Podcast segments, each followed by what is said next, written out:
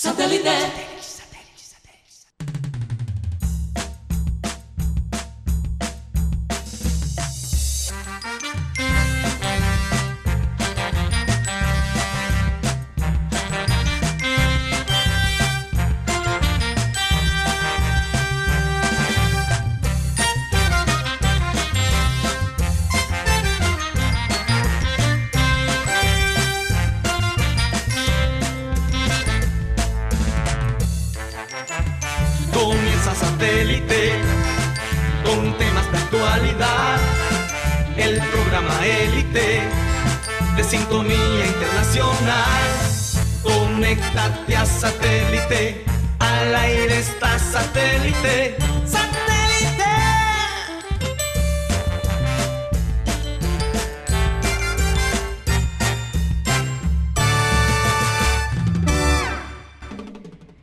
Señoras y señores, bienvenidos a Programa Satélite. Gracias por estar con nosotros el día de hoy.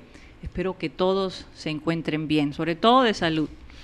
Bueno, hoy eh, les quiero recordar que estamos transmitiendo, por supuesto, desde Sistema Cardenal 1010 AM y a través del TDT. Ahí por allí también nos pueden ver. Y por supuesto por nuestras plataformas digitales como Abel González Satélite, se está en Facebook, y por nuestra página web www.programasatélite.com. También les recuerdo que si se quieren comunicar con nosotros directamente lo pueden hacer a través de nuestro WhatsApp, que es el 300 716 0034. Bueno, le voy a dar la bienvenida a la gente de la mesa. Un saludo para, para Ismael Fernández y el grupo de, la nota rosa. Y bueno, vamos a darle la bienvenida a Benjamín Gutiérrez, eh, Mateo Gueidos, que se encuentra con nosotros hoy en el estudio. Tenemos a Yeyito, como siempre, ahí al pie del cañón, ¿verdad? Esa es una expresión bastante costeña, Mateo. Yo sé, ya, ya, ya lo conozco. Sí. Vamos a saludar a la gente de producción, a Benji Bula, a Tox Camargo, a Alan Lara y bueno, quien les habla, Karina González. Vamos a comenzar eh, nuestra, nuestro programa con la frase acostumbrada. Y la frase de hoy dice así. Solo quien te quiere de verdad comprende el dolor detrás de tu sonrisa, el amor detrás de tu rabia y las razones detrás de tu silencio. Y eso es algo que le quiero dedicar a los amigos y, a, los, y a los familiares, o a los seres que, están muy cercanos a nosotros, nuestros esposos, nuestros nuestra, eh, o las esposas, ¿no? Nuestros compañeros de trabajo. Nuestros compañeros de trabajo, porque eh, esa mm. continuidad del estar tanto tiempo con estas personas, eh, uno aprende a reconocer gestos, cómo se siente hoy, si está triste, mm. si algo, si de pronto se cambió el color del pelo, en fin se vuelve como eh, casi que ni quiere ni necesitas hablar para entender qué le puede estar pasando a esa persona. Entonces vale la pena invertir en los amigos, en, los seres que amamos, porque ellos de verdad nos conocen. No sé si a ustedes les ha pasado cuando se encuentran con un amigo de la niñez y a ustedes de pronto se les ha olvidado algo que hacían, algo, algo, que les gustaba, un gesto, y de pronto te encuentras con ese personaje de la niñez y te, y te recuerda una aventura o, algo que tú hiciste y a ti se te había olvidado. Eh, es algo maravilloso cuando, cuando alguien te conoce tanto. ¿verdad? hay, pros y contras. De alguien obviamente, obviamente, obviamente, sí. Una arma de doble filo. Pero es más beneficio que desventaja, pienso yo. Mm. Es más beneficio. Porque las personas que te conocen como tú eres son las personas en que tú realmente confías. Claro, bueno, una persona te que realmente... traicionar en algún momento. Eso es lo que te iba a decir. Alguien que realmente te conoce también te puede hacer mm. más daño que una, sí, una persona que no. Sí, eso es verdad, eso es verdad. Dependiendo cómo estén las relaciones en ese momento. Por ejemplo, yo sé exactamente los puntos que le duelen a Guti. Yo sé a qué botones le puedo hundir y, a, cuáles no. El punto es que cuando tú pones la balanza y en lo que acabas de hablar, tú le vas a dar más prioridad a una persona que conoces a una que no conoces pues sí. Se gritó qué Pues sí, pero fíjate que los esposos terminan conociéndose tanto que si tú, si tú, tú, con solo verle la cara a tu esposo, pero me pasa a mí, con solo verle la cara a mi esposo, yo sé si él está incómodo, si está molesto. Si quiere matar todo. a alguien. Y a veces es un poquito difícil, ¿ah? Porque cuando estamos juntos trabajando eh, y yo noto algún gesto o algo, ya yo sé exactamente lo que le está pasando por la mente. Lo mismo me pasa con otros personajes que tengo aquí. Oye, oye. ah, ok. pero, ¿viste? pero sabe que... Tienen tu, tienen tu tecla también, ¿oíste? No, yo no voy a responder a eso.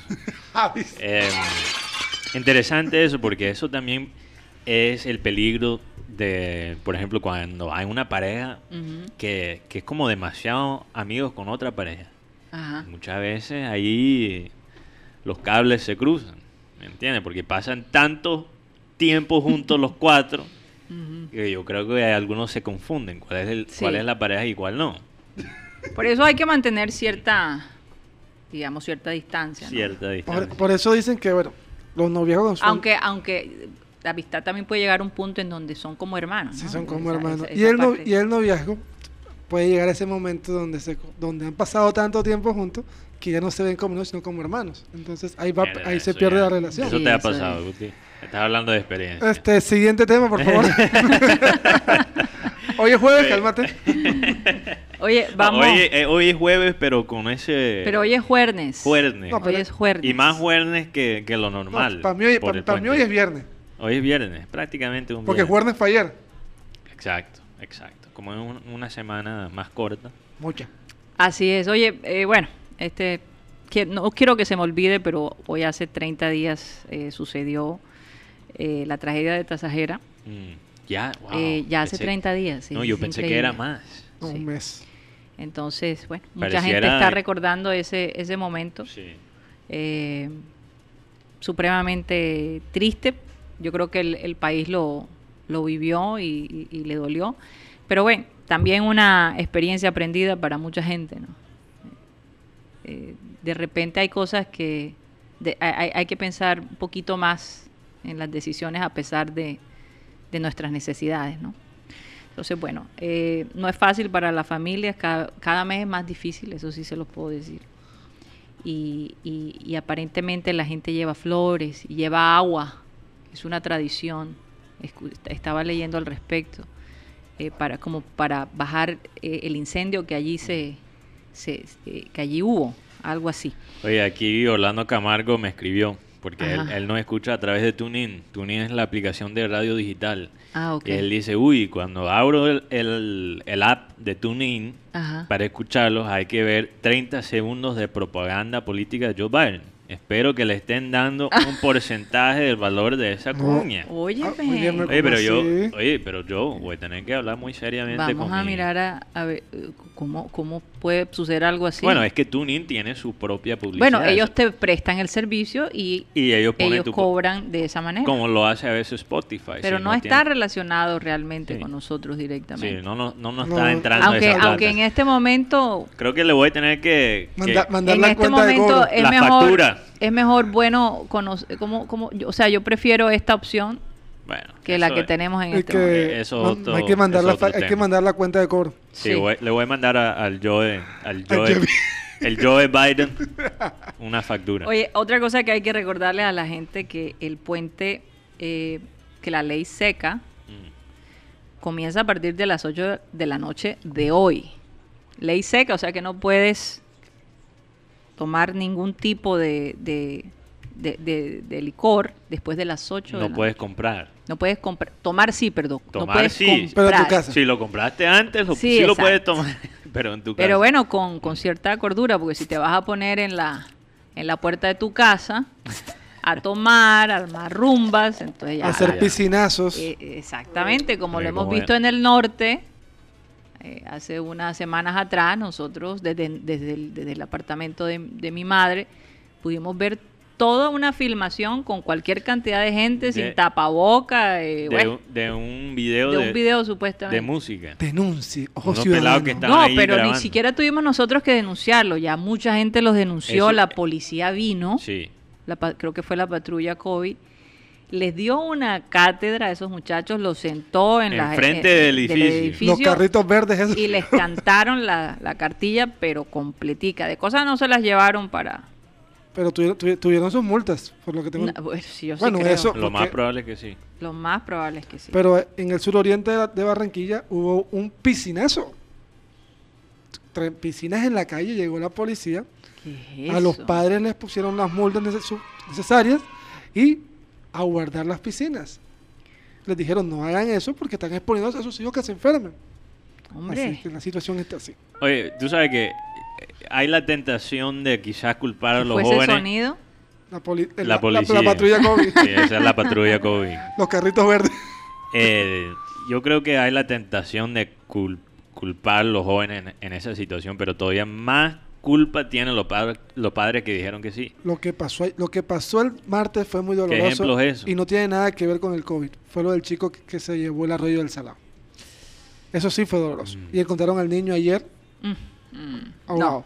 Sí, fue No, muy, no, fue no. muy duro. eso siempre es pero lo, como, como hablábamos la- hace varios programas, decíamos, Mm. es responsabilidad de los padres. ¿Qué hace un niño bañándose en el agua lluvia con su hermanita Bueno, de 13 años? Y ya lo, ya lo hemos dicho aquí Lo, en el programa. lo hemos explicado.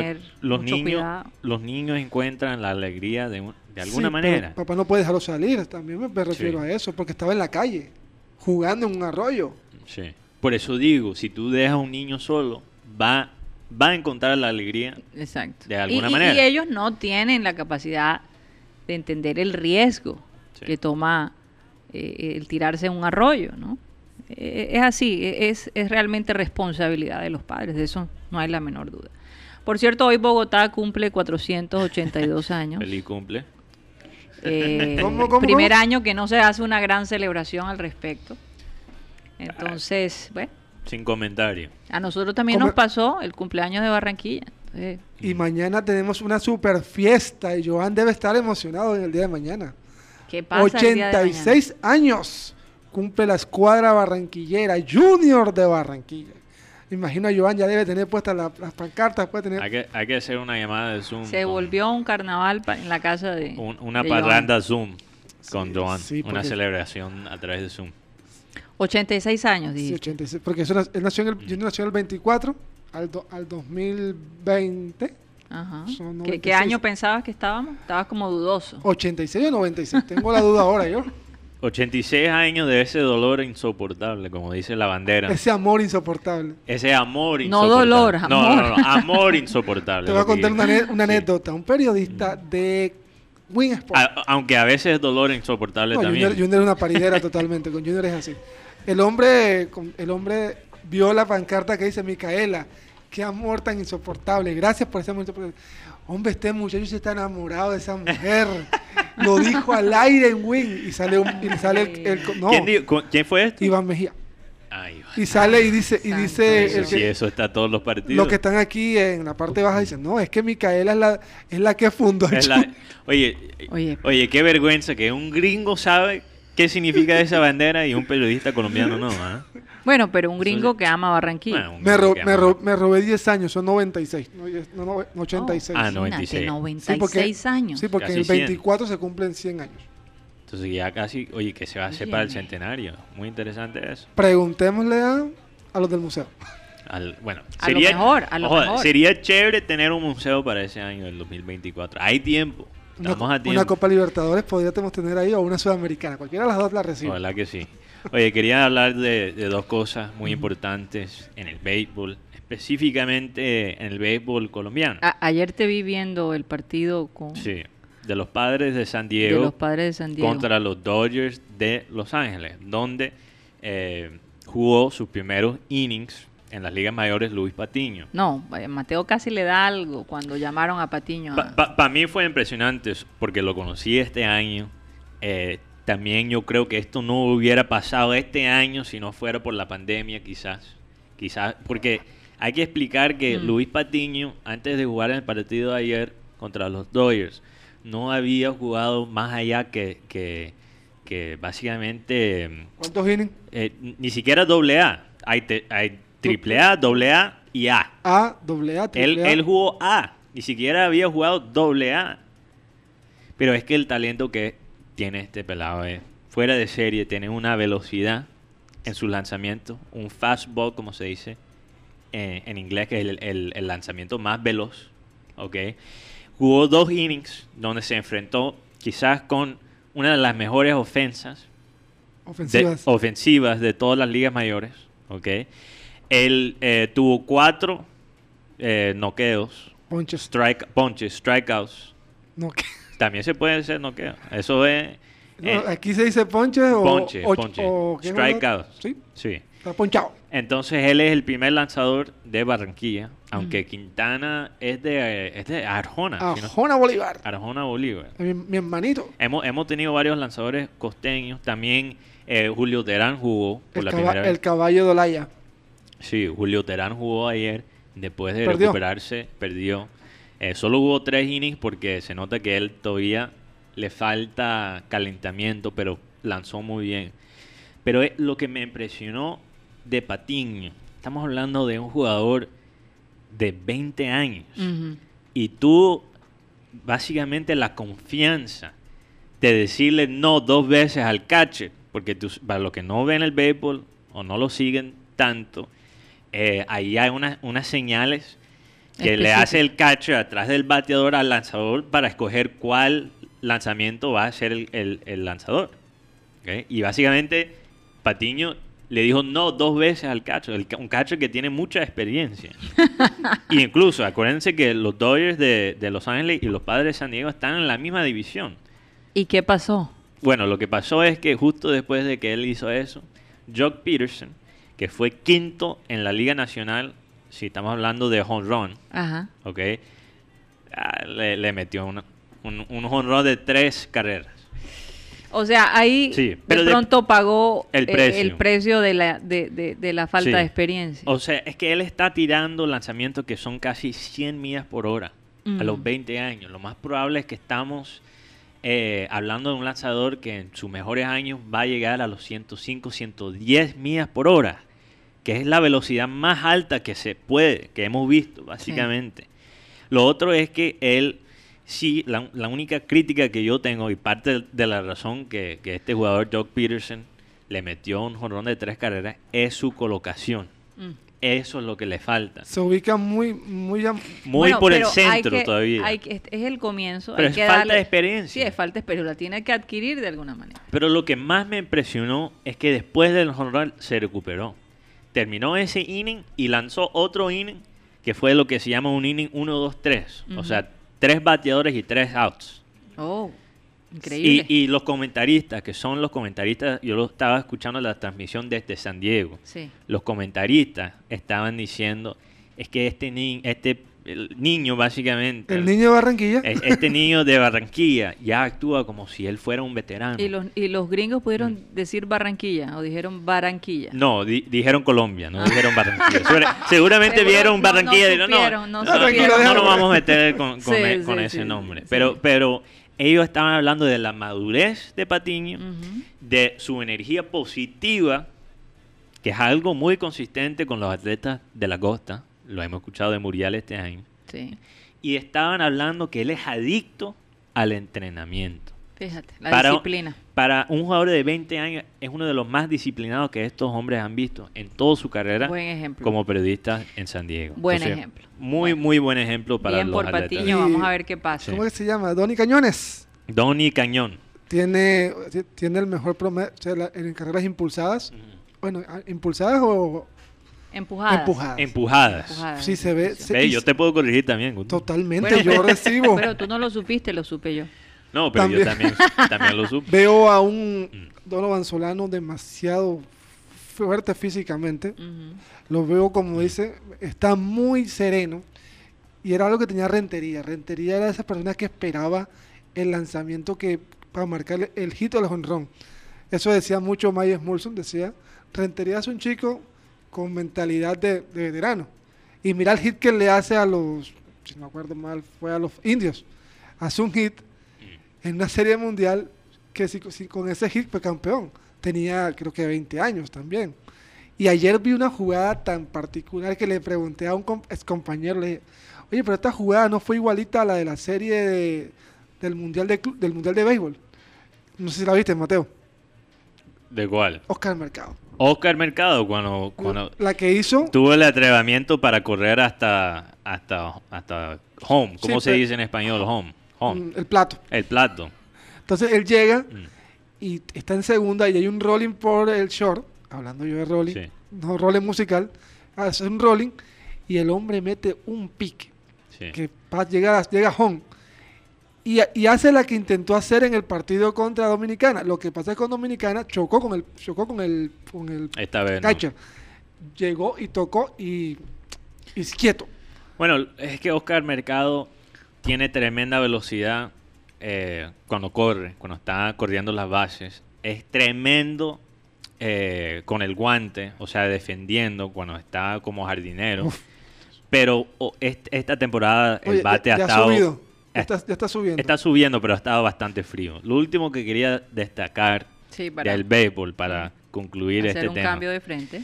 es los Marlins. Por eso tengo una gorra, para los que me pueden ver, tengo la gorra de los Marlins. Además, esa es la tierra donde yo nací. Aunque Ah. yo soy de Boston también y le doy las medias rojas, yo técnicamente nací en Miami. Y los, los Marlins de, de Miami tienen cinco victorias y una derrota. O sea, tienen Y posibilidades. no, no puedo creer que estoy diciendo esto. Si me hubieras dicho esto hace un año, te hubiera llamado, te hubiera llamado un loco, prácticamente. Pero los Marlins tienen mejor chance para ir a los playoffs que las Medias de Boston. Eh, Esos son mis dos equipos. Y, y lo interesante es que han tenido que reemplazar casi todo el equipo con jugadores suplentes. O sea, los Marlins realmente es un equipo tuyo de nacimiento. De nacimiento, eh, eh, yo no sigo los Marlins. Es un Además, horario. me gusta esta gorra porque tiene la bandera colombiana. Mm. Em, pero, pero los Marlins, a pesar de usar mitad del equipo alternativo que tenían entrenando para evitar esta situación del COVID. ¿ok? Eh, siguen ganando. Tienen dos partidos ganados desde que regresaron eh, después de, las, de esa cuarentena forzada que tuvieron. Incluso habían historias de los lanzadores tirando contra los colchones del hotel para mantenerse caliente. Estaban usando los colchones como el bullpen. Pero ¿qué es eso? Y estamos hablando que este equipo ni siquiera tiene sus líderes. Casi todos los jugadores más importantes del equipo tienen COVID. Están pringados, como dijo Acantillo. Y todavía siguen ganando. Entonces, hay Oye. algo mágico de este equipo. Están ganando ahora, los Marlins. ahora que dice Springado, fíjate, queremos enviarle un saludo especial a Tony Ariza. Ayer no lo pudimos tener eh, por una cuestión aquí de producción, no lo pudimos tener. Él quería compartir una historia muy curiosa a propósito de, de un tema que tratamos sobre la marihuana el día de ayer. Pero resulta que Tony Ariza nos cuenta, nos, ya, nos manda un mensaje en la noche eh, que llegó a su casa, terminó de comer y de repente empezó a sentir un dolor muy fuerte en la garganta, pero muy fuerte, al punto que no podía respirar y tuvo que irse a- al hospital, eh, a la emergencia. Dice que cuando llegó, ¿qué no le hicieron? Que es una cosa impresionante todos los exámenes que le tienen que hacer, entre esas obviamente el COVID. Y bueno, eh, no dieron los resultados enseguida, pero podría pensarse que, que, que de repente puede que sea COVID. Lo interesante es que cuando su hijo me- eh, lo recoge, le- la pregunta que le hace es la siguiente. ¿Estás pringado? Eh, y, y esto es, es- una, Sí. una palabra que Cantillo ha hecho, que César nos las compartió. Eh. Cantillo se expresó así cuando le dijo a, a César Villanueva, otro corresponsal de nosotros de Brasil, que, que tenía COVID. Entonces, eh, eh, bueno, de verdad que él, queríamos que participara hoy y que nos Mm. contara esa historia, pero, pero no, este, tiene que quedarse en casa, eh, eh, relajarse y esperar con paciencia porque tiene que estar en cuarentena hasta que no le den los resultados. Ojalá que esté bien, Tony. un saludo especial para ti, Tony, y Sí. para toda tu familia. Aquí, pero aquí voy a leer el cuento que él nos mandó. Ok, porque no- adelante. nos los mandó de versión escrita. Dice, porque Tony trabaja en lo que son las antenas eh, de los celulares. Él dice, tengo un site al lado de un dispensorio de marihuana. Son básicamente las tiendas de marihuana. Y sí es cierto lo de los envíos a domicilio, porque ayer yo estaba diciendo Estábamos que en. California la marihuana te llega hasta por domicilio. Rapihuana. Y él me lo confirmó aquí. Él vive en Rapihuana. Rapihuana. Además de eso, dentro de ese lugar tienen un salón donde fuman diferentes especies o tipos. El humo llega al sistema de ventilación del shelter donde están los equipos. La primera vez que entré a esa site salí trabado. Ahora hay que avisarles que vamos a trabajar en la site para que ellos Le bajen la paren la fumarola. fumarola dentro de su salón. Imagínate esa. Oye, qué cosa. Eh, bueno, esas son las cosas que se ven en California. Bueno, yo, otra cosa deportiva, porque vamos a tener una entrevista Sí, muy eso, que- interesante. eso quería anunciar. En, en Mm. la segunda media hora vamos a tener a George Rice, uno de los dueños del restaurante Steakhouse. Hicimos esta entrevista previamente eh, por cuestiones del tiempo. Esta, a esta hora para él es muy complicado eh, charlar. Entonces eh, lo hicimos el día de ayer. Y después de los comerciales, pues después de anunciar a todos nuestros oyentes, vamos a mandar la entrevista. Muy interesante, habló de unos aspectos importantes de Barranquilla, que Sí. a lo mejor algunas personas no lo saben. Cosa que no, que no sabía. Cosa que no sabía. Bueno, Guti, te quiero hacer una pregunta. Sí. Pero vamos a cambiarle el nombre de Rapihuana a Happyhuana. Happy One. Oye, sí, Happy. Happy One. Oye, Guti está ¿se te pensando- unas vainas? No, estoy porque no quiero dar propaganda. Ah, bueno. Pero ya lo dijiste. Ya lo dijiste. Pero ya quedó Happy yo, One. yo creo que Guti está pensando demasiado en esto de la marihuana No, yo estoy a domicilio. Yo estoy pensando. Haz la pregunta. Yo estoy pensando en otra cosa. Sí, haz Bueno, la pregunta porque nos coge el tiempo. Ok, Guti. ima- quiero que te imagines que estás caminando por la calle. Quizás vas de regreso del estudio. ¿A qué calle? Ok, no sé. La, la manga. Los escoge una calle. Los tres postes. Los tres postes. Estás caminando por los tres postes. De pronto sale un van negro. Una van. Y de esa van sale como tres mafiosos. Ajá, Ok, te secuestran, te amarran, ajá. te llevan a una casa, te ponen en una silla. ajá. ¿ok? Después sale un mafioso. O sea, lo más feo que te puedes imaginar. Tiene una cicatriz así por la cara, se te acerca, Ajá, puedes oler su aliento, Ajá. huele a mico, ¿ok? ajá. Y después te te dice, Guti, saca un revólver, te lo pone aquí en la frente, un revólver así de grande, Guti, y te pregunta, ¿quién va a ganar la Champions League? Quiero hacer una apuesta y hombre, Guti, soy fan tuyo. ¿Quién va a ganar la Champions? Así te dice el mafioso. Vamos a comerciales. no vas a Ah, responder. no lo vas a Después responder. responde. pero No vamos- vas a responder, Guti. Después respondo, vamos a comerciales. No, Bueno. yo te, te- te- mira, te tiré una pelota como, como Luis Patiño. A 100 comerciales. millas por hora y lo Bueno, que vamos, vamos a complacerlo. ¿Qué dice Yayito? Tía Cari, ¿qué te parece si nos vamos a Commercial Time? Estoy totalmente de acuerdo. Vamos a un corte comercial y ya regresamos. Continuamos en programa satélite. Eh, recordarles que estamos transmitiendo a través del sistema Cardenal 1010 AM y a través del TDT. Bueno, vamos a leer todas las personas que han estado reportando su sintonía Oye, el sí, día de hoy. pero hay que ponerle un poquito más sabor, como es Sí, sí, Wernes. sí, sí, Ponme una, o los tambores que usan para la cortina Oye, de Guti. sí, sí, unos tambores ahí de fondo no, no quedarían mal. Bueno, rápidamente, voy- antes de la entrevista voy a nombrar estos oyentes digitales. Saludo para Andrés Estrada, Antonio Urbina, Yoli Mengual, Luis Caballero, Cristian B., Lady Bolívar, Enrique Martínez, Nicolás Acosta, Maritza Freudwig, Manuela Peña.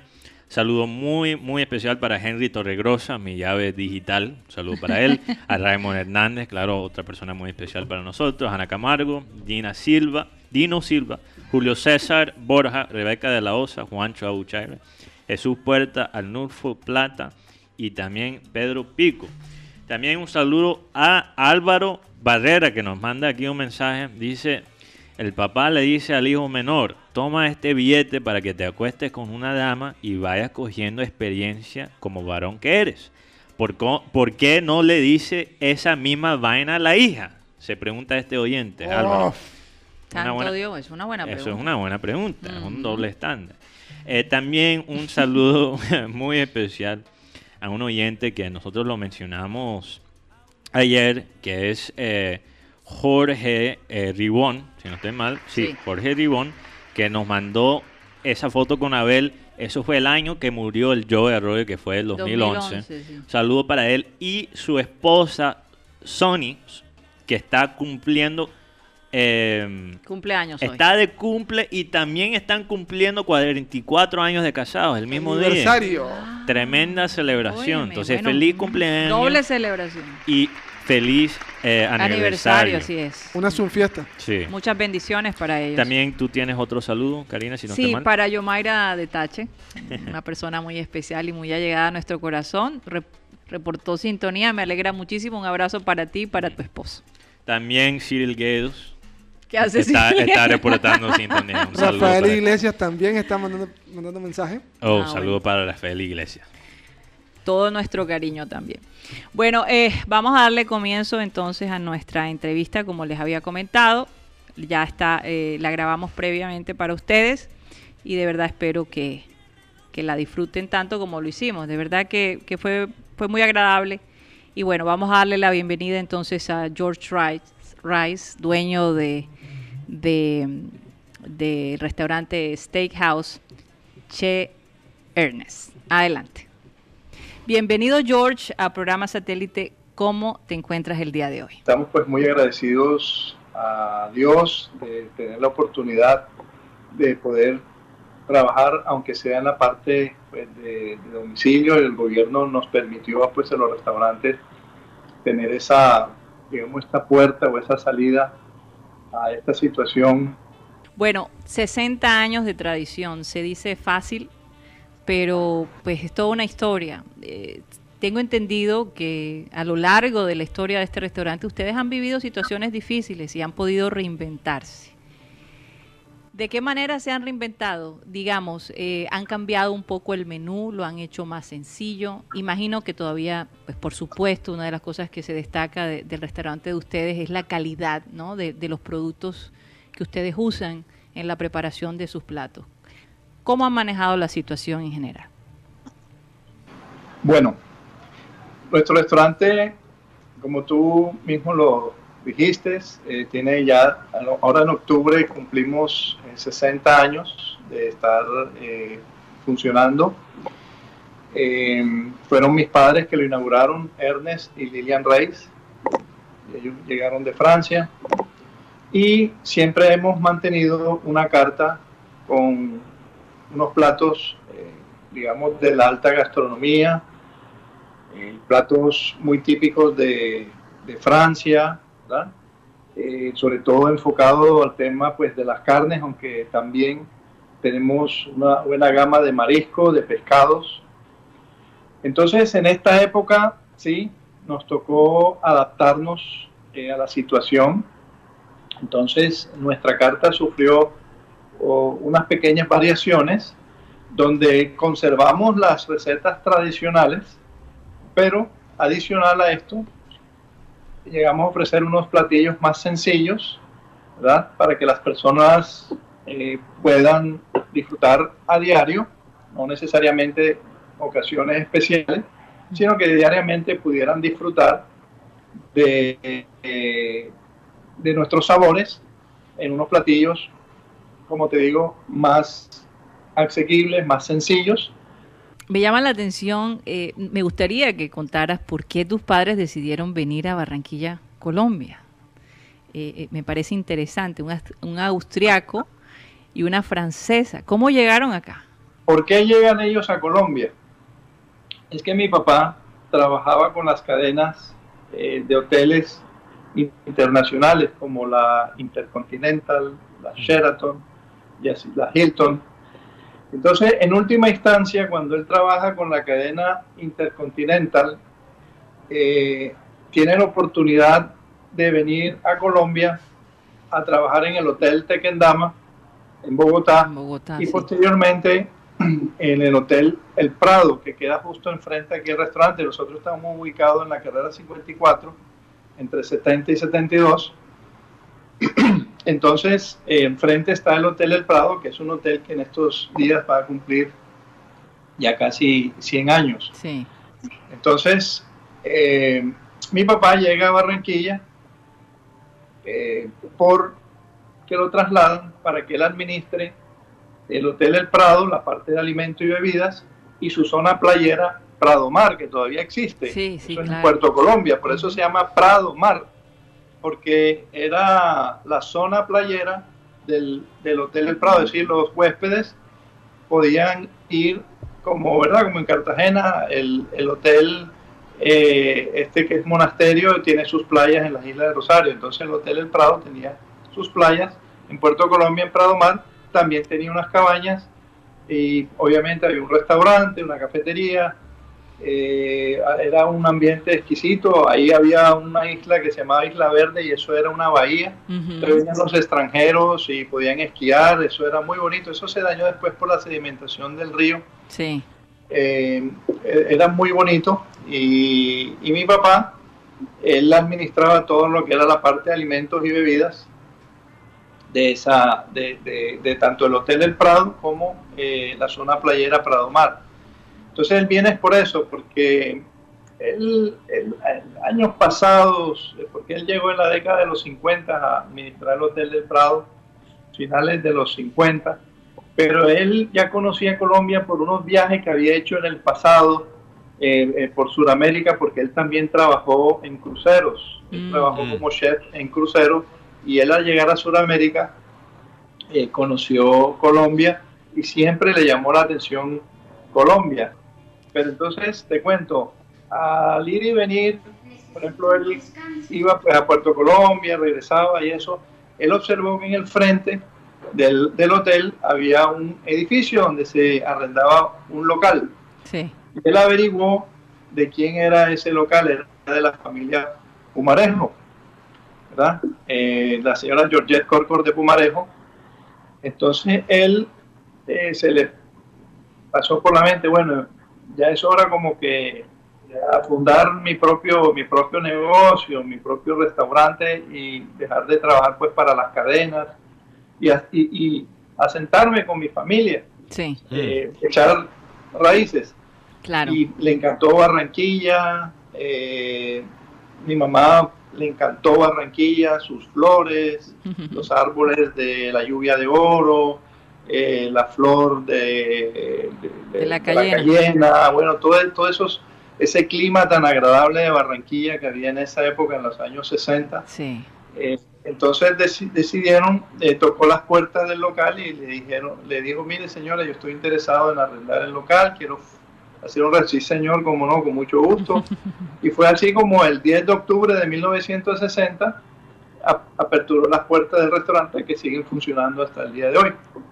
Uy, qué maravilla que ustedes asumieron, ¿no? Ese legado y que lo han podido llevar de la misma manera, ¿no? Con la misma consistencia. Adelante, Cyril. George, eh, Cyril aquí, mira, para mí es un gusto de, de verdad saber que es un restaurante que tiene esas influencias eh, francesas aquí en la ciudad, porque yo pasé mucho tiempo en Francia viviendo, estudiando, y, y a mí me gusta mucho la gastronomía francesa.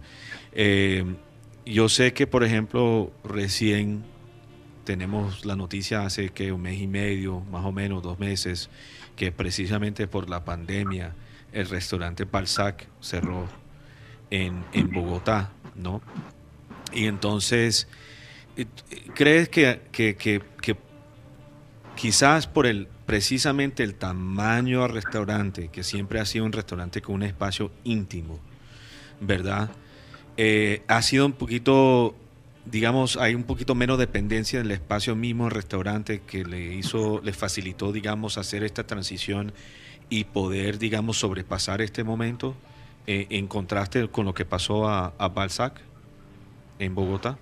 Eso, pues, el hecho de que sea aún la familia que esté al frente del negocio y, y que realmente el negocio, el restaurante, como tú dices, o sea, el espacio no es así gigantesco, sino es un, un, sitio que tiene una atmósfera muy francesa, eh, es un, como un petit restaurant, donde eh, la gente se siente feliz, se siente cómoda, se siente alegre. Y bueno, el hecho así de que no tengamos un área demasiado eh, extensa que mantener eso pienso que nos ha ayudado a sobrevivir hasta el momento con el sistema de, de servicio a domicilio, a diferencia pues del, de otros restaurantes que como tú mencionas en Bogotá, que tienen unas casas grandísimas y, y ya es mucho más difícil mantener Sí, este tipo de, de establecimiento con un área demasiado grande. sí. Mateo, sé que estás interesado en, en Sí, hacer una pregunta adelante. Bueno, mucho gusto hablar con usted, eh, George. Em, una pregunta, porque analizando quizás la cultura eh, gastronómica aquí en Barranquilla, es una ciudad que ha crecido mucho, especialmente en los últimos años, eh, como en esta franja. Y, pero una cosa que he, he notado es que hay muchos restaurantes que cierran después de, después de dos años. Eh, ustedes han estado abiertos 60 años y, y como dijo Karina, han pasado por, por muchas situaciones difíciles, no solo esta pandemia. ¿Cuál sería el consejo para eh, las personas que quieren eh, entrar al negocio o que ya están en el negocio de, de- de los restaurantes? porque es un negocio que es de muchos detalles, empezando desde la calidad del tomate, la calidad del perejil, el frío de la cerveza, la calidad del hielo, la cebolla, ¿sí? el pepino, Mm, o sea, el- la decoración, la limpieza de las sillas, el detalle de, de limpiar los vidrios, tener las botellas organizadas. Bueno, es una cantidad de detalles que a veces las personas pues llega un momento en que se les puede salir de las manos porque son muchísimos pequeños detalles que hacen la, mm, la gran diferencia. Sí, Entonces, eh, exige mucho sacrificio, eh, de- de- de levantarse muy temprano, acostarse tarde, estar dispuesto a salir corriendo debajo de un fuerte aguacero, a buscar, de pronto se acabó la papa o la lechuga o el pan, sí. eh, salir corriendo para, ¿verdad? O de pronto eh, justo está lleno el establecimiento y ¡pum! se va la luz eh, y cosas así por el estilo. Entonces, eh, hay, hay- exige mucho sacrificio. Entonces, si la persona no está dispuesta, digamos, a eso, es mejor eh, que no, no ingrese en este mundo de la gastronomía. Eh, bueno, y, y otra cosa que noto es que, bueno, hay un sacrificio de otro tipo en muchos restaurantes aquí en la ciudad. Eh, algunos restaurantes sacrifican quizás la calidad de la comida por el escenario. Hay muchos restaurantes muy lindos, pero que no tienen, o, o bajan en la calidad después, en la comida. O sea, comienzan bien Sí. y después lo van Sí. tratando de sacrificar. Y, y- Y, y por otro lado, no Mm. sé, George, pero he, he notado que los restaurantes que más han durado en la ciudad, número uno, los dueños siempre están allí. Sí, y están un involucrados. están involucrados. Y número dos, la consistencia de la calidad es, es una cosa que y del estábamos... servicio. Sí, esa es una de las cosas que estábamos diciendo precisamente a un amigo en común que tenemos, eh, que, que no entendía, por ejemplo, que Lyon realmente es el centro gastronómico de, de Francia. Y eh, Karina y yo estábamos explicándole que, que realmente no es Lyon, no París. E incluso París ha desmejorado mucho en los últimos 30 años en su calidad. Porque a pesar que hay restaurantes excelentes, muy elegantes, buscar los restaurantes buenos es mm, eh, más y más difícil. Y, No, y el costo es mucho más alto, Exacto, no es y- tan accesible y lo como que lo yo- es en Lyon. y yo estaba explicando precisamente que en París ya los, hay pocos restaurantes donde los dueños son los, eh, una familia. Mientras en Mm. Lyon hay mucho más restaurantes todavía que los dueños son es una familia y lo pasan de generación en generación, mientras París se volvió muy corporativo. Sí. No sé si estás de acuerdo con nosotros en esa apreciación. Sí, claro. Tú vas a París y prácticamente, o sea, encontrar lo que más se encuentra es son restaurantes de cocina china, de cocina thai, de cocina extranjera, Sí. pero la ver- la- el, el- el verdadero sabor de Francia eh, a veces es difícil de encontrar. Entonces tienes que ir y preguntarle de pronto al conserje del hotel o a un amigo, bueno, do- ¿dónde podemos ir a comer, pero que sea eh, cocina autóctona, dónde van a comer los franceses, dónde va a comer el, el, el- el señor de común y corriente, que no sea estos restaurantes que te sirven, como te digo, cocina thai, china, japonesa. Eh, en cambio, es verdad, en Lyon sí está el verdadero sabor, eh, se encuentra muchísimo más el verdadero sabor de Francia, ¿verdad? La cocina, las aves, lo- las carnes, las verduras, las Sí. frutas. Entonces, sí, es más, eh, hay más el sabor de, de lo que es Francia allá que en París. ¿Ustedes formarán parte del piloto que está proponiendo la alcaldía de Barranquilla? Bueno, el presidente de Colombia le ha dado la potestad a los alcaldes de cada ciudad que evalúen eh, la posibilidad de a, ir abriendo los restaurantes, porque son ellos los que más conocen eh, su área. Entonces vamos a pensar directamente aquí en Barranquilla. Eh, nosotros nos inscribimos en el plan piloto que es manejado por la alcaldía y la Cámara de Comercio de, Barranquilla. Nosotros nos inscribimos, sin embargo, la directriz de ellos es que los primeros restaurantes en ser autorizados para aperturar son los restaurantes que manejan terrazas al aire Sí. libre. Eh, en el caso de nosotros no tenemos terraza, no tenemos esa, digamos, esa ventaja. Es mirar a ver el uso del parqueadero, en sacar las mesas en las tardes, en las noches, colocar unas antorchas para, primero, para un ambiente romántico y segundo, para espantar sí, la posibilidad de mosquitos, Sí. como estamos en la época de lluvia. George, eh, perdóname la pregunta, es un poquito personal, pero ¿usted se considera más francés o más barranquillero? La verdad es que est- está- eh, estamos divididos. Tenemos una parte de nuestro corazón eh, de donde vinieron nuestros padres y tenemos, nosotros estudiamos acá, en el colegio, la universidad, todo fue aquí en Barranquilla. Entonces tenemos amor por de donde lleg- llegaron nuestros padres, pero también tenemos amor a esta tierra que nos permitió trabajar, que nos permitió casar, que nos permitió tener nuestros hijos, que nos permitió pues vivir, disfrutar de la vida. Pues ya mis padres, nuestros padres fallecieron, pero disfrutamos de momentos muy agradables aquí en la ciudad. Y, y bueno, Bueno, su legado continúa con ustedes, no hay duda de eso. Pero, pero si, si, lo, si lo resumimos, por ejemplo, el fin de semana pasado estaban repitiendo el partido amistoso que se jugó antes que el último mundial entre Mm. Colombia y Francia. Sí, Entonces, digamos, en un partido semejante, que no fuera un partido amistoso entre la selección colombiana y la selección francesa, ¿Cuál escoge? ¿cuál escogerías? el partido entre Colombia y Francia. Ajá. Sí. Fácil, que gane el mejor. Muy diplomático, muy diplomático. Muy diplomático. Bueno, George, de verdad, un placer haberte tenido acá. Sí. Eh, es interesante escuchar, primero, hablar de una persona que lleva tanto tiempo junto con su familia en, en- en- en un mercado que, que no es fácil, que no es fácil conquistar. Eh, pero de- no hay duda que han hecho historia y, nos agrada que se hayan reinventado nuevamente y que estén allí y que ojalá sigan así hasta que pues esta normali- la normalidad que todos estamos esperando vuelva, ¿verdad? Un abrazo muy fuerte, gracias de nuevo por estar con nosotros. No, muchas gracias por este privilegio. Un abrazo para todos ustedes, para todos pues, los que nos escuchan. Y bueno, aquí a la orden, frente al Hotel del Prado, servicio pues en este momento a domicilio y esperamos muy pronto poder atenderlo directamente aquí en nuestra casa, en nuestra mesa.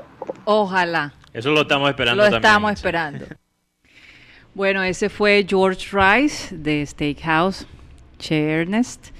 De verdad que pasamos un momento grato ayer Mm. charlando con él y llevándonos un poquito por la historia, ¿no? De- un poquito de la historia de, del turismo, de los hoteles, de, de los restaurantes tradicionales aquí en la ciudad de Barranquilla. Eso de Prado Mar, por ejemplo, no lo no Tú no lo sabías, bueno, eh, de repente yo sí lo sabía, pero no me acordaba. Entonces, eh, Cyril Guedo, como es un gringo cachetoso, sí lo sabía. Ya. sí, porque él llegaba al Hotel del Prado y entonces disfrutaba de, del Hotel del Pra- de Prado Mar. ¿no? De Prado Mar.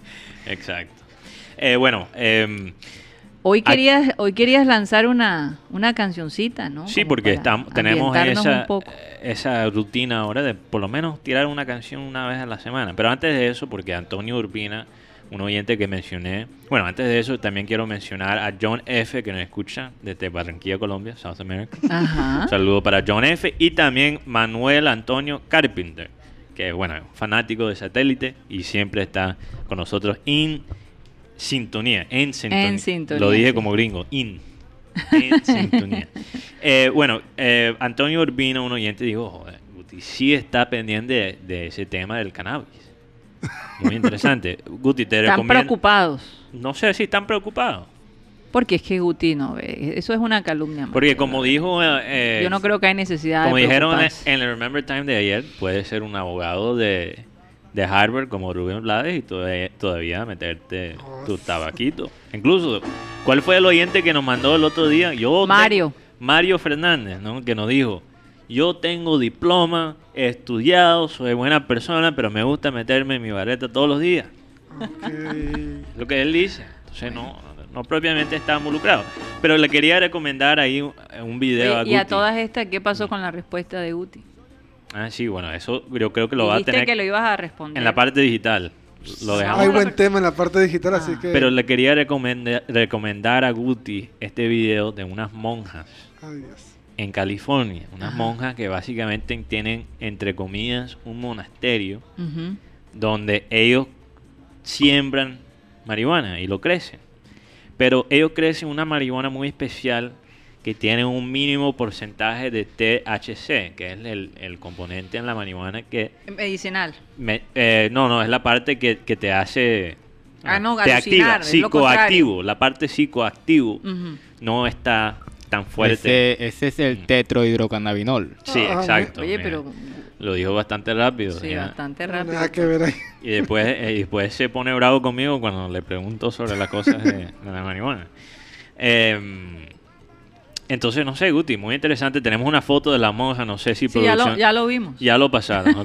Bastante peculiar. Muy interesante, pero ellos tienen un, ahí un grupo espiritual y oran juntos, crecen la marihuana juntos, hacen un círculo de oración cuando están creciendo. Y están Pero esas monjas todavía forman parte del, Del No, ellos no monasterio. son- del eh, monasterio. Yo, yo- es yo un- creo que son re- excluidas. de- No, son- ellos dicen O, o exiliadas del monasterio. No, no, no, ellos, ellos no están conectados a una iglesia en particular. Ellos dicen que Eh, Tienen son- su propia iglesia. lo que los une a todos es que han sido tocados de una manera por, por la planta, por la hierba. Oye, te- digo que hay, hay, hay cada, cada loco en... Sí, pero quién sabe. A- Los que le llaman locos a veces tienen razón, quién sabe. A veces hay que dejarse.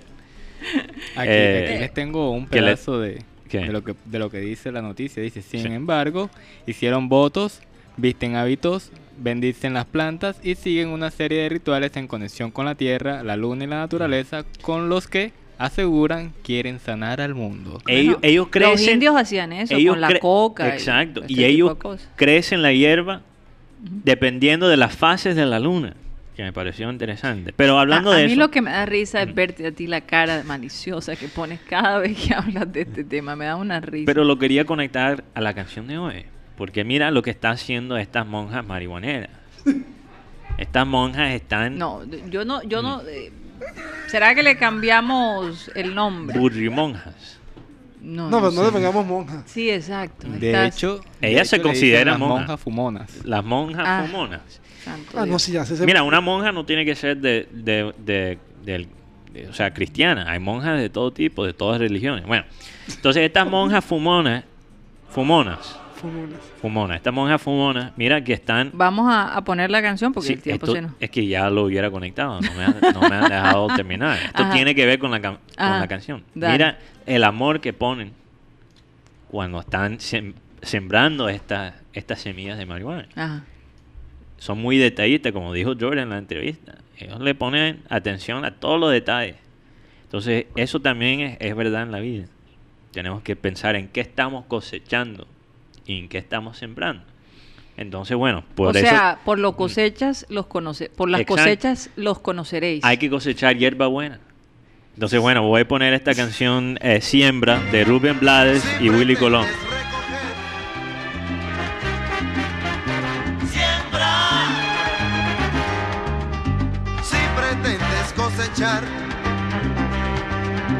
Pero no olvides que de acuerdo a la semilla, así serán los frutos que recogerás.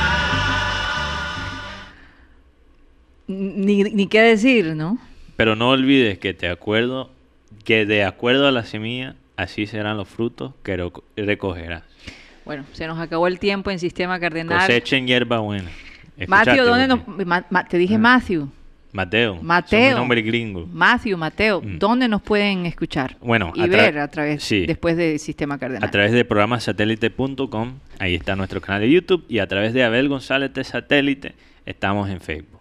Bueno, se nos acabó el tiempo, les deseamos un super fin de semana, espero que se hayan divertido tanto como nos divertimos nosotros en esta horita que transmitimos a través de Sistema Cardenal. Recuerden que estamos de lunes a viernes de 1 y 30 a 2 y 30. Feliz fin de semana.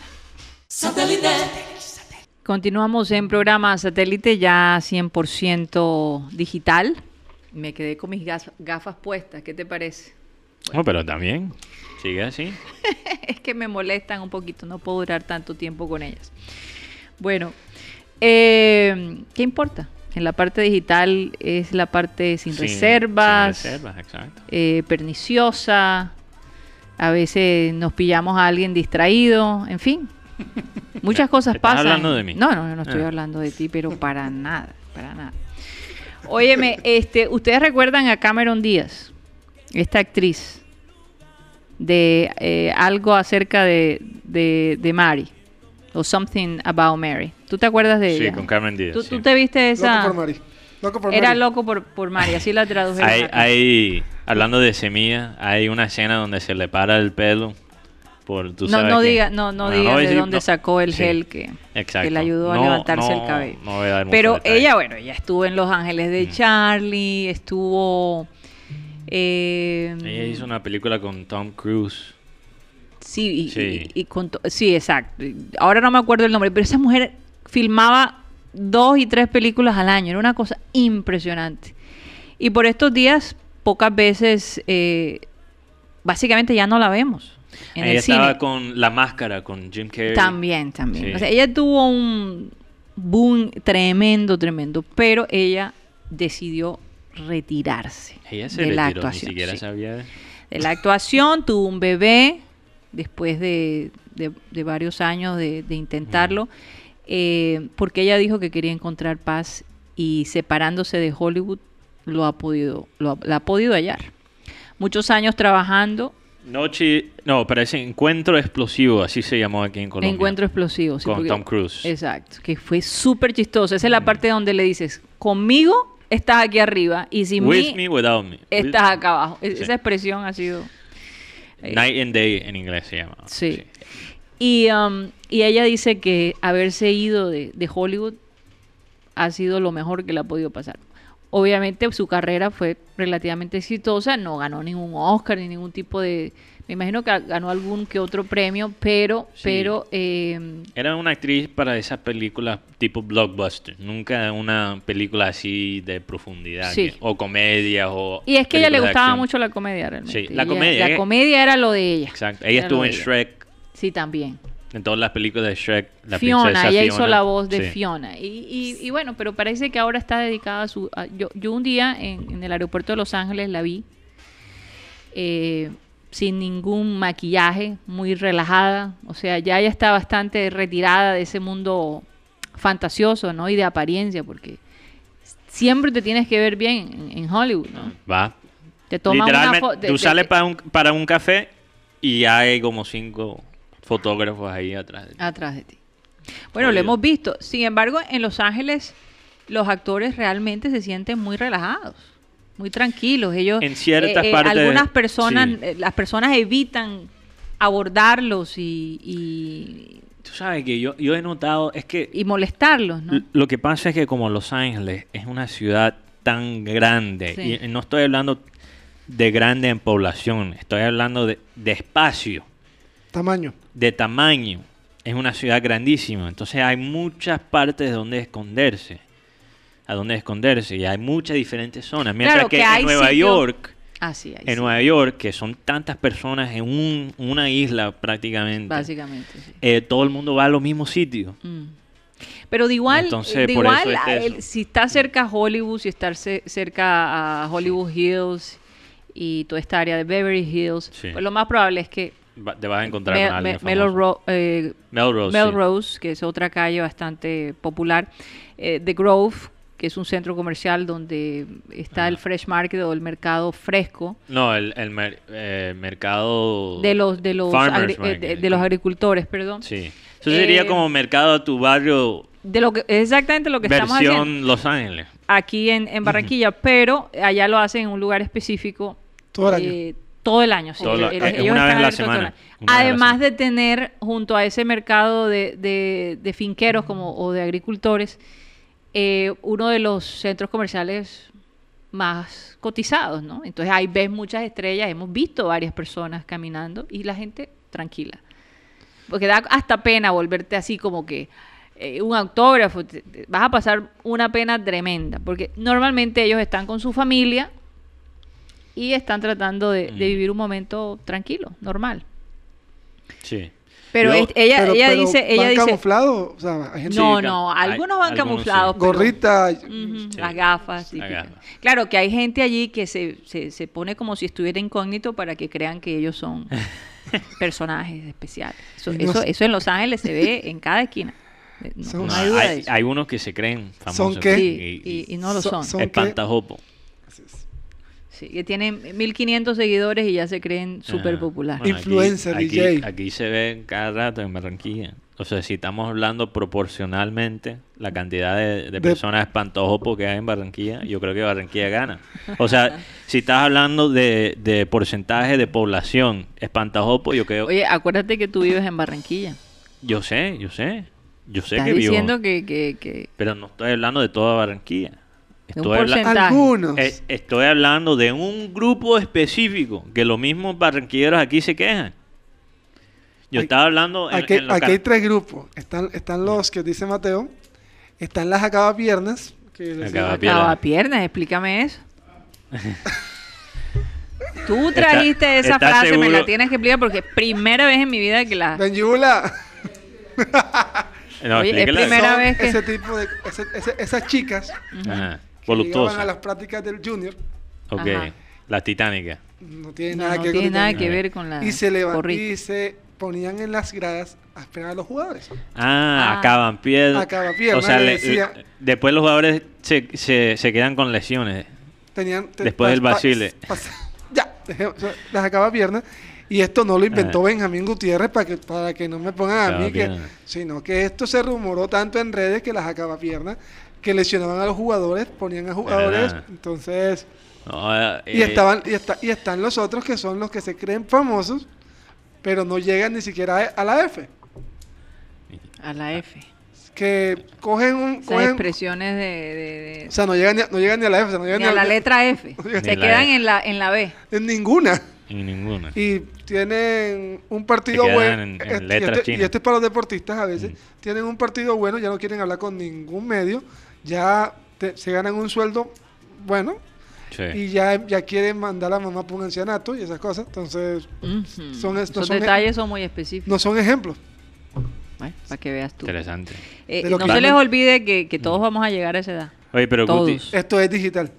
Eh, sí, es la parte sin reserva. Oye, Mira, ¿qué incluso yo estaba con- hablando, lo que iba a contar es que yo estaba hablando con un barranquillero eh, en carnavales. un, barran- un barranquillero que, que ya no vive de acá, Ajá. que estaba creo que de, de visita. Y además, Tox estaba conmigo, él me puede ayudar a recordar el momento. Él, él estaba con un grupo de gringos, porque el, el hombre hasta hablaba inglés.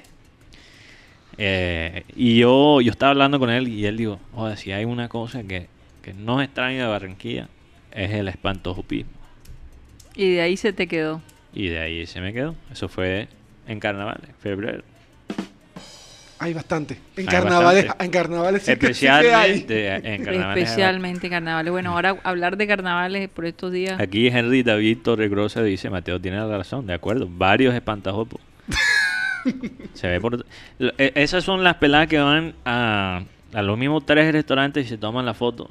Ni, ni tocan la comida porque el- es terrible, pero tienen tremenda foto.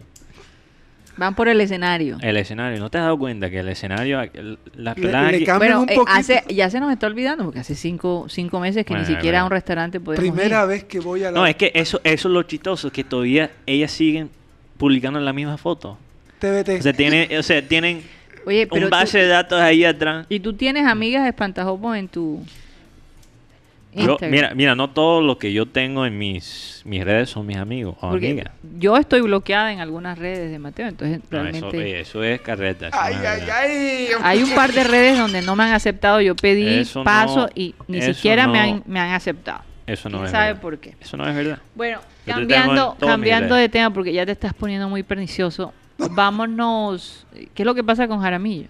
Sí. ¿Quién es Jaramillo? ¿Quién es Jaramillo? Eh, eh, explícame quién es Jaramillo y bueno, yo tengo un- unos puntos ahí interesantes. Fernando Jaramillo. En este momento es el actual el, a- el, preside- actor. el presidente electo Ah. de la Di Mayor.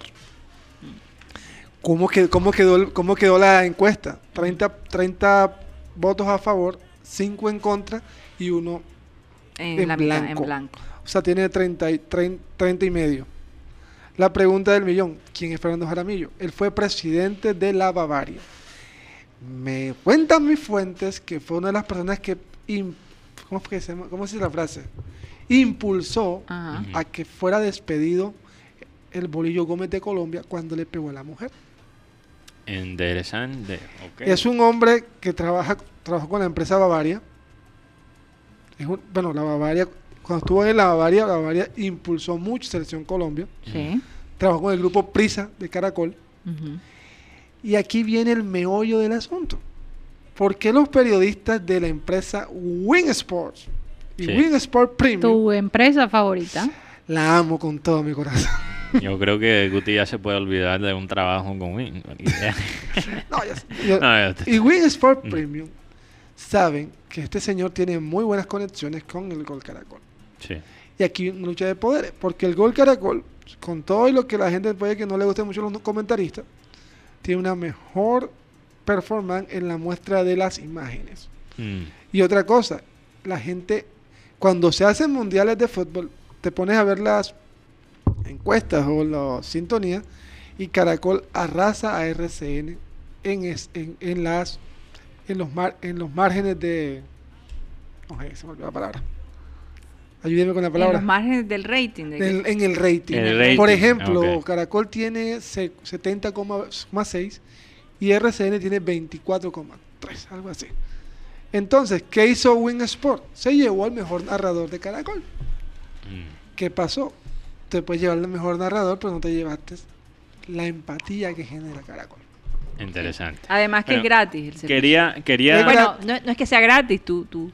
Bueno, sí, porque Caracol Sí, es gratis, es, sí, es es- gratis. Es gratis, sí, es gratis. sí, es gratis. Tienes Claro que televisor, es es gratis. Mira, quería. Pero yo quiero destacar algo antes Sí. de terminar. Listo, Guti. Colombia fue galardonada como la sede del Sudamericano Sub-21 de fútbol. Mm.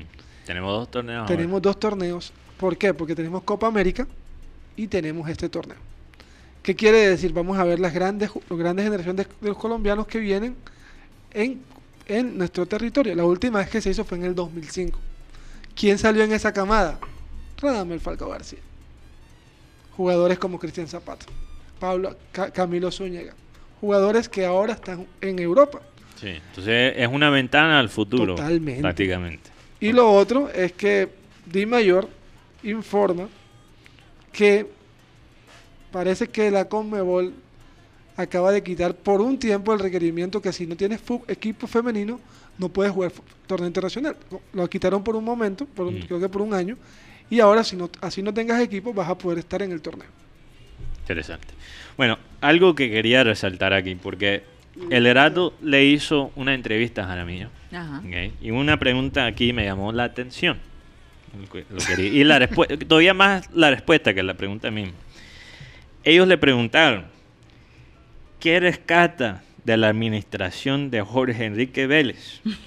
Para papán. Y Jaramillo dice, y oye, oye, lo más chistoso es que a este punto Jaramillo no había sido confirmado como presidente, pero obviamente ya esa vaina estaba Lista. Tanteada. estaba ya planeado. Sí. Ok. Él dice, yo creo que todos saben qué pasó y por qué terminó como terminó. mucha gente habla muy bien de él desde el punto de vista de, perdóname, eh, desde el punto de vista de su transparencia, que era una persona correcta y trabajadora, pero a veces las cosas no salen como uno quiere. O sea, no respondió a la pregunta. No dijo nada, dio le una preguntaron, vuelta. eh, le preguntaron, ¿qué vas a rescatar? Y prácticamente sin decirlo dijo nada. Pero lo más interesante de eso, de ese punto, es de la transparencia. Y eso es algo de que ha hablado bastante Jaramillo. Es la transparencia. Otra cosa que salió en el Heraldo hoy, una columna de Hugo, perdón, no Hugo, Hugo Hiera.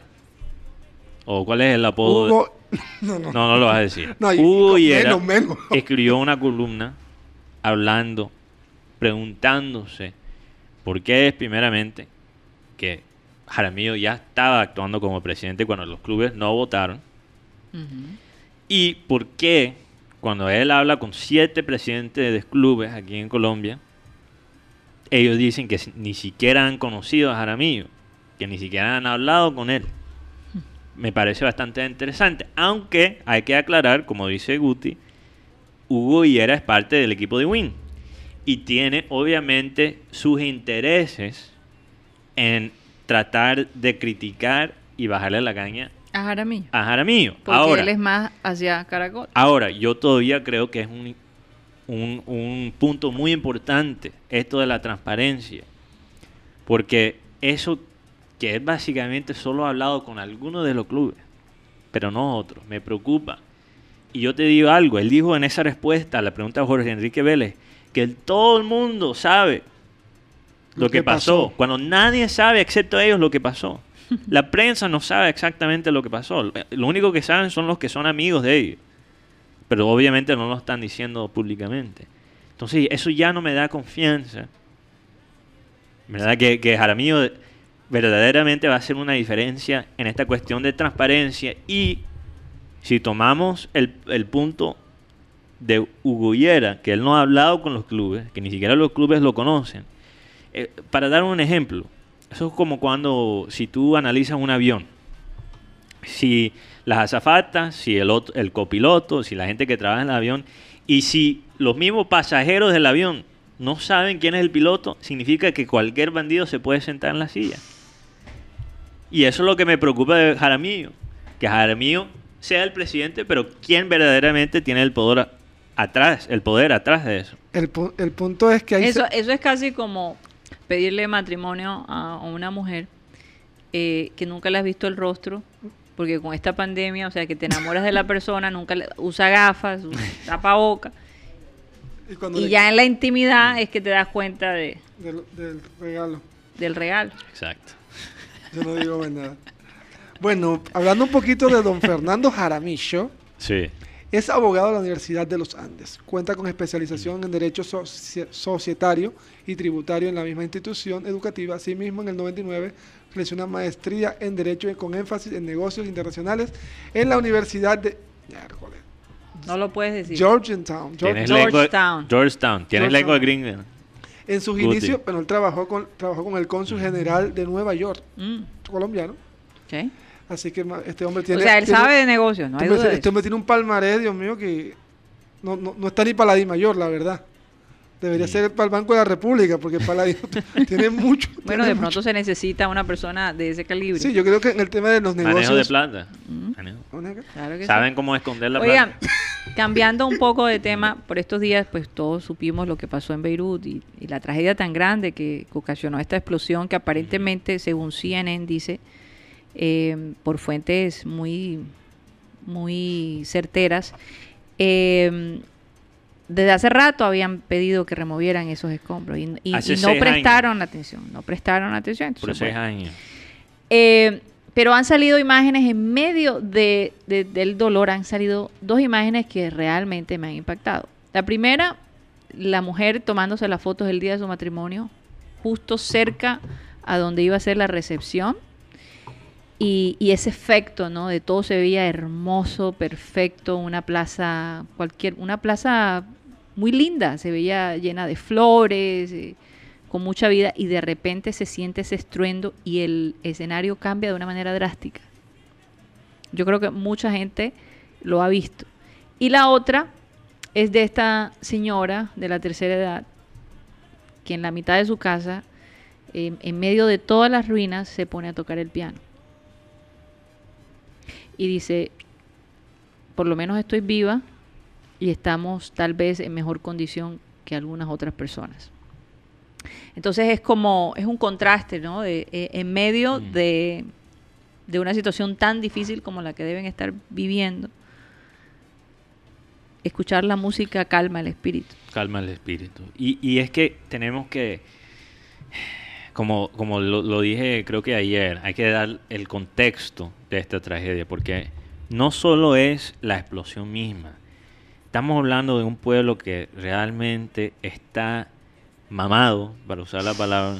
que De no- esta explosión. Es la mejor, es la mejor manera de, de, de describirlo. Sí. Mamado de la, del, del clase político del país Sí, eh, la, la corrupción, sí. la falta de em- en- empatía, de lo- hacia su de lo- gente. sí, hacia su gente. Así es. Y eso es uno de los ejemplos. Eh, Y además que la ciudad se había recuperado. se había recu- bueno, eh, Gran parte de la ciudad, porque acuérdense que Be- Beirut por muchos años los bombardeos eran no paraban. no es que todavía sigue. Todavía siguen, pero habían grandes sectores, mostraron sectores que se habían recuperado, que tomó años en recuperarse. Pero, pero Beirut sí se ha recuperado, pero en los últimos dos tres años estaba pasando y, y, y, ah, Líbano, Líbano. Líbano, perdón, Líbano en general estaba pasando de nuevo un, un momento muy difícil. Y, y parte de la razón es que es, por- es básicamente por esto político. La, la- la tasa de desempleo en el país estaba llegando a niveles que no se habían visto desde tiempos de guerra. Imagínate. Y esto fue antes de esta explosión, esto fue antes imaginar, ¿no? de la pandemia. Sin embargo, tal vez en medio de todo esto, porque ahora el mundo está mirando hacia ellos, Mm. algo bueno saldrá en medio de la tragedia. Hola que sí. A veces hay... La gente está pidiendo ayuda para Beirut, mm, está, pidiendo ayuda para la gente del Líbano, la gente del mundo. ahora todo el mundo está enfocado Exactamente. Entonces, en lo que está Eh, de igual, ver esa, a esa mujer, a esa anciana, tocar el piano con tanta serenidad en medio del desastre, Mm. Eh, es una muestra de que realmente, a pesar de que perdamos las cosas materiales, lo que verdaderamente importa es estar vivo, porque es un verdadero milagro.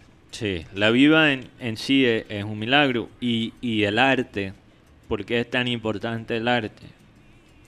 En cualquier momento, en los, en los momentos buenos, en los momentos malos. Así es. Porque el arte es algo que nutre el espíritu Y convoca. y convoca a la gente, a veces divide, a veces divide, pero, pero es algo que te alimenta el espíritu. Sí.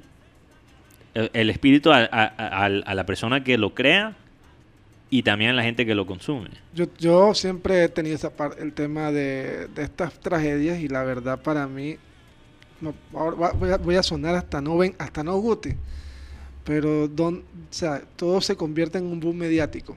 Ya lo que pasó en Tasajera, un mes después, los la gente dice, no están las ayudas. Y esperemos que esto que Beirut no se convierta en un boom mediático para tapar otras cosas, sino que sea algo de verdad. Y hablando de la música, había, en la Biblia hay una historia que a mí me impacta, que es, la, es que cuando David le tocaba el arpa a Saúl, él se tranquilizaba. Fíjate. Así que eso No, es muy no hay duda que la música apacigua las Bueno, depende de la música. las aguas, eh, la tormenta, digámoslo así. Eh, cambiando de tema, ¿qué van a hacer este fin de semana? Porque nos quedan tres días, tres días de vacaciones. ¿Qué vamos a hacer? Bueno, mañana voy a ver Champions. Yo Gu- responder la Gu- pregunta de Mateo. Guti no ha respondido a la pregunta. Le Oye, tiré un fastball La la- tengo y tengo dos. todavía no lo has pegado. ¿O será que se ponchó? No, tengo dos. pre- Te pon- tengo, tengo dos. Ok, cuéntame. Tengo City City.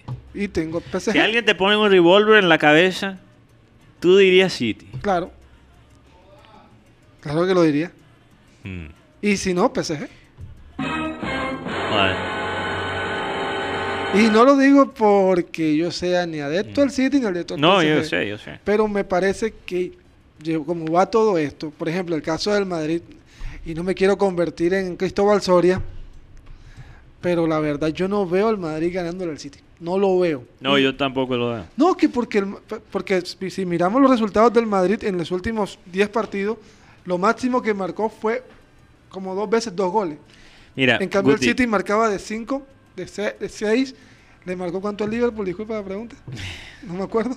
Mira, mira, mira. Yo, yo... no, pero respondo. Cinco, fue O sea, cinco. goleadas. Pero, pero, ok, eso fue un Liverpool con Guayabo, perdóname, eso no, no, fue no, un pero Liverpool normal. a todos les metía, a todos les metía de 5, eso me refiero. mira, mira, Guti.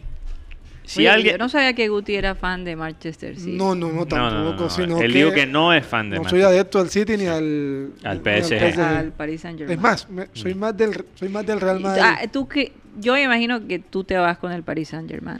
No, no, no, mira. Con es que Atalanta. la razón, la razón que yo le pregunté la pregunta de esa manera es Mm. que si alguien me pone un revólver en la cabeza, yo no digo PSG o City, porque ellas- ellos siempre lo embarran. en papel, o sea, eh, si tú ves la, la lista de los jugadores, no hay duda del talento de los dos, eh, de los dos equipos, pero hay una cosa, hay una barrera psicológica Mm. en esos dos clubes con la Champions. Si alguien pone un revólver y me ¿Tú qué dice, dirías? me dice, vamos a poner aquí el Mateo, aquí en la apuestas. ¿Quién va a ganar el Champions League? Yo digo Bayern.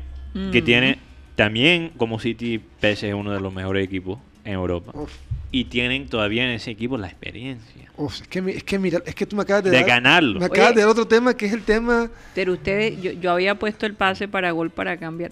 Íbamos a decir qué íbamos a hacer el fin de semana. No, No, Ver pero es que- Champions. entrar en un tema eh, nuevo. Ver Champions. dije ver Champions Yo- y Guti no ah. me respondió la. ya la te pregunta. respondí. Eh, Ver Champion también. Entonces, ver Champions, ¿qué más? No sé. ¿Alguna verdad. película? Sacar la bandera de Colombia. Ah, mañana vas a celebrar lo del Junior. No, y lo de Colombia Y también. lo de 96 años, ¿no? 96 años y además también cumple nuestro Bill Leaguer, Edgar Rentería. Mañana es el cumple de Rentería. 7 de agosto. Joder, hu- hubiera hablado de eso hoy.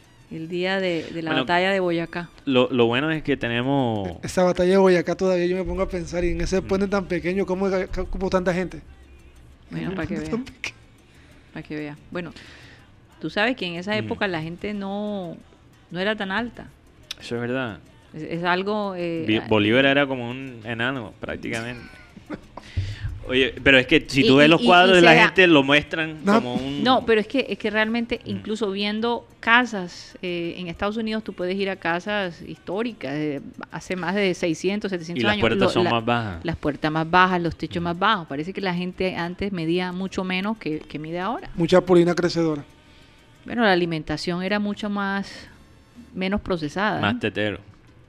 Ca- 14 de más, más tetero. Eso es lo que pasa, más tetero. Eh, joder, se me fue el Yo, pensamiento. yo te digo una cosa, yo este fin de semana... Ah, sí, yo quería preguntar, como Mm. soy gringo, un gringo ignorante en algunas cosas, eh, ¿por qué se celebra más? Porque si yo estoy pensando en la manera gringa. ¿ok? el 4 de julio es básicamente el grito de De independencia, de sí. los Estados Unidos y ese es el día que se, que se celebra. Aquí parece que se celebra más la batalla de Boyacá. que el- yo, yo diría que igual. Lo que O pasa, igual. que pasa es que como la, la batalla de Boyacá es Mm. como el recuperar tu independencia. Yo porque, sé. porque, porque, bueno, recordemos que el señor Morillo, el, tip- Mm. eh, el pacificador, me- me- se mete otra vez y entonces el 7 de agosto de, de ese año se, li- se hace la libertad en el puente de el Boyacá. puente de Boyacá. Pero tenemos un historiador de nosotros muy querido que dice que ahí en el, el 20 de julio no hubo nada, fue pura carreta. Ya sé quién es. Y entonces uno como Porque que el Don 20, lo pone a dudar uno, lo pone el a 20 dudar. de julio es lo del el, el florero de Llorente. ¿Dónde está el florero de Llorente? Oye, ¿Se pero, partió? pero yo me pregunto, eso quizás nos dice un poquito de la prepotencia de los gringos. O sea, ellos pens nosotros aquí celebramos cuando la el vaina grito ya... y cuando se, se, se logra la... Exacto, cuando la empezó y cuando se logró. Allá solo cuando... se gritó. Se cuando gritó. La prope- porque los gringos cuando se propone algo piensan que siempre lo van a cumplir. Y, la historia demuestra que Mm. Perdón. es verdad. Much- en muchos casos. En muchos casos. Vamos a decir que hay ejemplos también. perdón. no yo- en todos, pero en muchos casos. Yo, yo me he dado cuenta que, por ejemplo, los jóvenes colombianos, o por ejemplo, los que yo frecuento, Eh, muchos eh, desconocen de la historia y solo celebran por la cuestión del festivo, pero en sí lo, lo de la historia y esto de la batalla, del Día de la Independencia les queda muy grande. Es que, que de- desde que quitaron la... ¿Tú, la- crees, ¿Tú crees que, eh, bueno, los colegios realmente, en, en- cuando yo estudiaba en el colegio, la historia era, a mí me encantaba primero, me siempre me ha gustado la historia. Y, y, y nos- a nosotros nos hacían aprender tantas cosas. Dos, las dos estrofas del himno te la aprendiste. Las dos estrofas me las aprendí. Yo creo que me, me- solo recuerdo tres.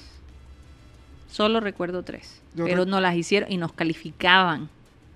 Ahora sigue tú, canta la estrofa 5 y después tú y la... Imagínate aprenderse las dos estrofas. La- del Se ha demostrado, perdón, se ha demostrado en estudios estos callejeros que hacen por allí en encuestas a los jóvenes que los jóvenes de hoy en día pues están falta de conocimientos de, de historias sociales y todo esto. Bueno, en eso sí. es precisamente lo que hablaba Antonio Celia, que Y, y tú sabes que.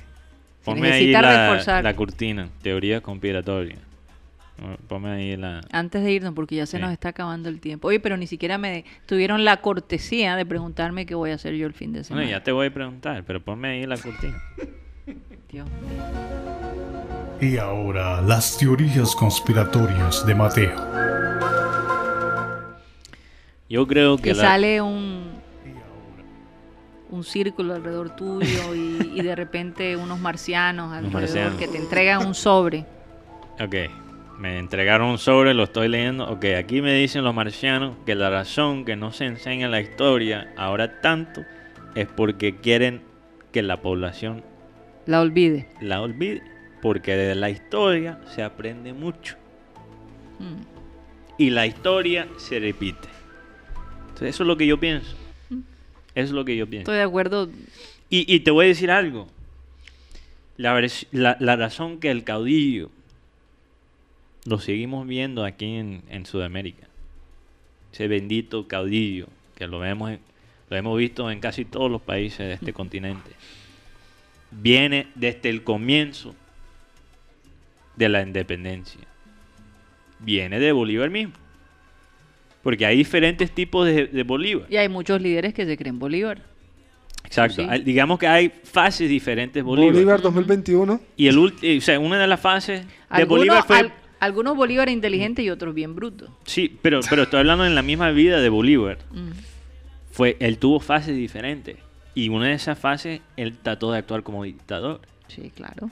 Este el, el, el Y Bolívar es ahí caudillo. donde él pierde un poco. y es es ahí donde él básicamente pierde el poder. sí. Pero pon, pone la él puso la pauta, Sí. puso el ejemplo para muchos. Eso es lo que ha dañado.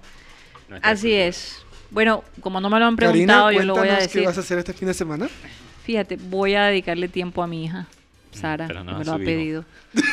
me lo ha pedido. Bueno, es que yo paso mucho tiempo con Mateo Demasiado tiempo, demasiado Mucho tiempo. Entonces, y como él los fines de semana está bastante ocupado con sus escritos y sus traducciones, y bueno, está, está bastante ocupado. Este, Sara y yo hemos decidido que vamos a ver una película que nos encanta, que se llama Sabrina, que la hemos visto como unas 15 veces, tal vez más.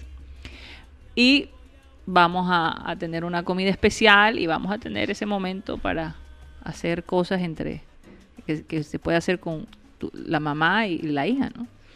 Vamos a dedicar ese, este fin de semana a eso, a hacer un poquito de deporte, a salir a caminar.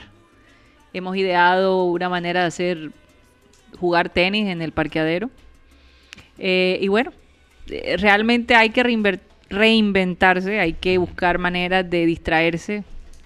Eh, Ocio y- creativo. Sí, y de repente hasta escribo este fin de semana, vamos a ver.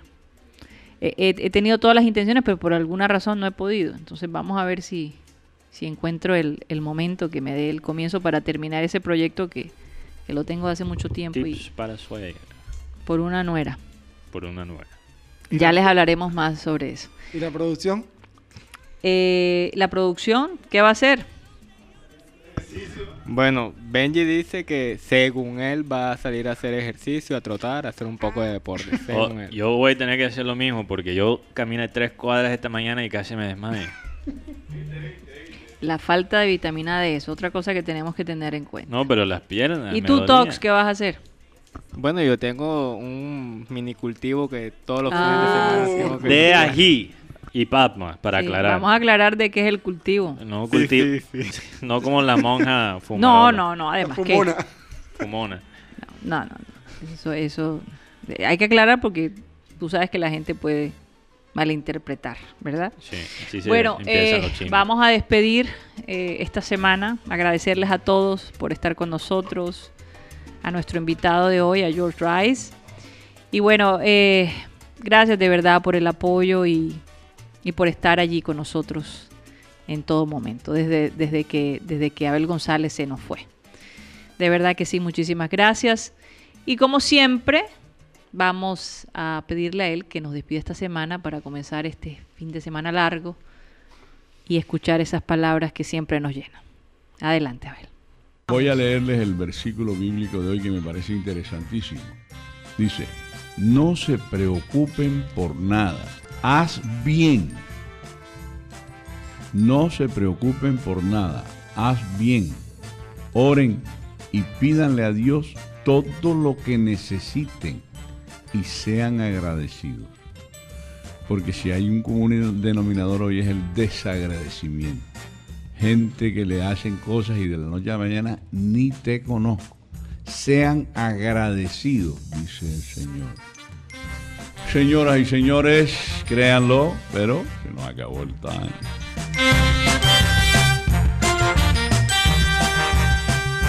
Satellite.